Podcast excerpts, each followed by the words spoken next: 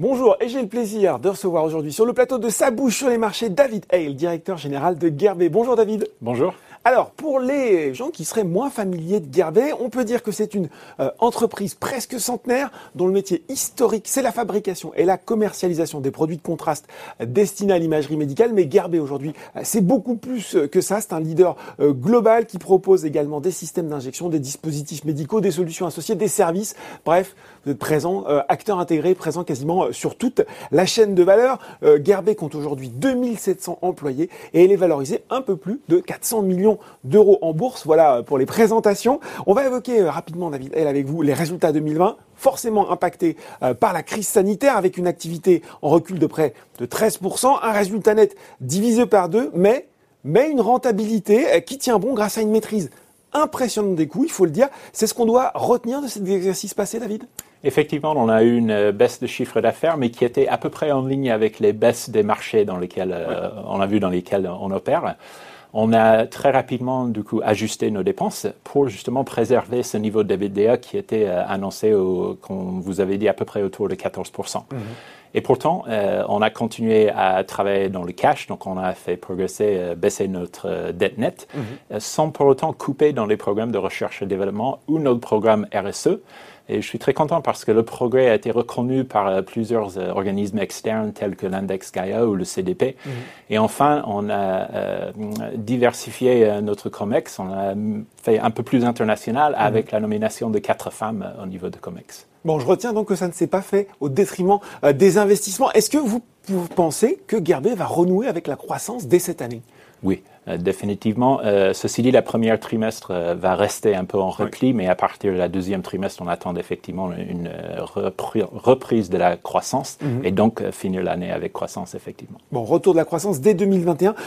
il faut quand même signaler que cette résilience, elle a été saluée par les marchés. Il y a eu un bond de près de 10% du titre au lendemain de la publication.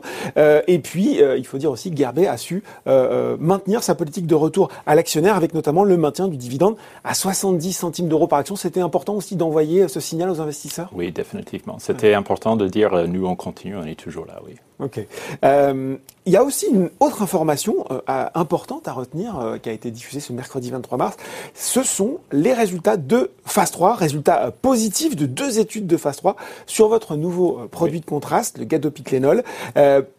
dites dites-nous un peu plus sur ces résultats et puis euh, euh, plus sur le gadopiclénol qui est le remplaçant, on pourrait dire l'héritier quelque part de votre produit phare chez Garbet, le Dotarem. Oui, gadopiclénol, c'est vraiment une, euh, pour moi une, une, bel exemple d'une histoire française parce que c'est un molécule. Ah, ça fait du bien alors. C'est voilà, c'est une molécule qui a été créée par nos, nos équipes de recherche et innovation là, au Nez-sous-Bois. Uh-huh. Le principe actif va être fabriqué en France dans nos deux usines à Lanester dans le Morbihan et à Marans avec euh, un investissement de près de 20 millions dans nos usines. Et après, il va être rempli et exporté pour la plus grande partie de notre usine à Aulnay-sous-Bois.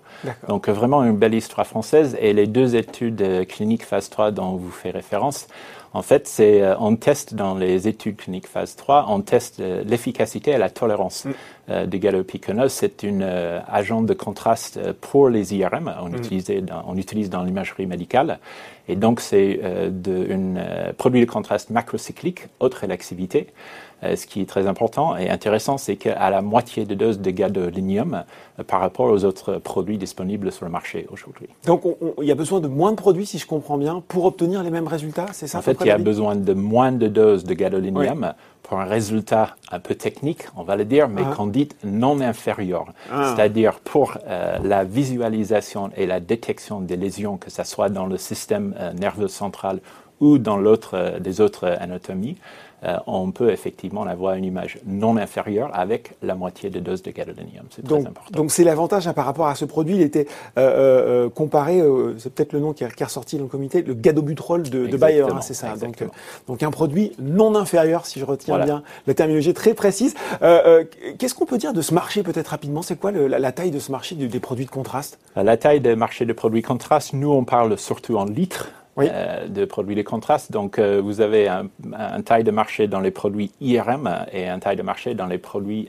rayons X. Mhm. On est présent dans les deux. Le produit d'IRM est un peu moins important, enfin, beaucoup moins important que les produits X-ray parce que c'est les examens IRM qui sont un peu moins, moins fréquents que celles de, que des rayons, Que des voilà, exactement. Mais alors, la taille de ce marché en, millions de dollars au niveau mondial, c'est combien, David Hale En fait, c'est pas millions, c'est milliards. Milliards Oui, on est en contraste, en rayons X, on est à 3 milliards euh, par an, et en IRM, on est à un peu plus d'un milliard. Donc, donc sur ce produit, le Gadepiconel pourrait adresser un, marché d'un milliard de dollars au niveau mondial. Donc un sacré beau potentiel. Alors on voit avec Gadepiconel, finalement, Gerbet euh, se repose pas sur ses acquis, hein, mais j'ai envie de vous demander quels sont les autres axes stratégiques euh, qui vont euh, porter la croissance future du groupe en pleine période à la fois de digitalisation de l'économie et puis aussi euh, en, pleine période de crise sanitaire, à un moment où finalement on est en train de remettre la santé au cœur des préoccupations. finalement, quelles quelle solutions, quelles innovations Gerbet va amener sur le marché dans un, deux, trois ans en fait, nous avons, euh, je dirais, trois franchises euh, chez Gearbet quand on, prend le groupe dans sa totalité. Mhm. On a effectivement le business historique d'imagerie diagnostique où on va étendre le portefeuille d'IRM avec euh, Gallup mhm. euh, qui va, on va faire les dépôts réglementaires à la début de, l'année 2022. D'accord. Après, on continue même à, oui, c'est très bientôt. On continue même à travailler dans l'imagerie diagnostique sur les solutions d'injection, mhm. des systèmes d'injection. Après, on a deux autres franchises, dont une qui est l'imagerie interventionnelle. Et c'est assez intéressant parce que c'est à la fois euh, nouvelle et à la fois ancienne, car le produit phare dans l'imagerie interventionnelle, en fait, c'est le produit d'origine des mmh. qui s'appelle le lipiodol, qui était euh, justement fondé en 1901. Et après, on a la troisième axe qui est le digital, où on travaille dans l'intelligence augmentée mhm. euh, pour apporter des aides aux radiologues dans leur travail de tous les jours de diagnostic. Donc ça va être quoi? Ça va être des produits qui vont leur permettre d'établir plus facilement un diagnostic, c'est ça? Exactement, exactement. Et plus facile, donner plus de confiance dans ah. leur diagnostic et leur aider vraiment dans les tâches de tous les jours d'identifier des lésions. Bon, et eh ben voilà, beaucoup de projets, euh, donc euh, les investisseurs suivront avec grand intérêt. Merci euh, David Hay d'avoir été avec nous aujourd'hui pour parler des perspectives et des ambitions de Gerbet. Merci à vous.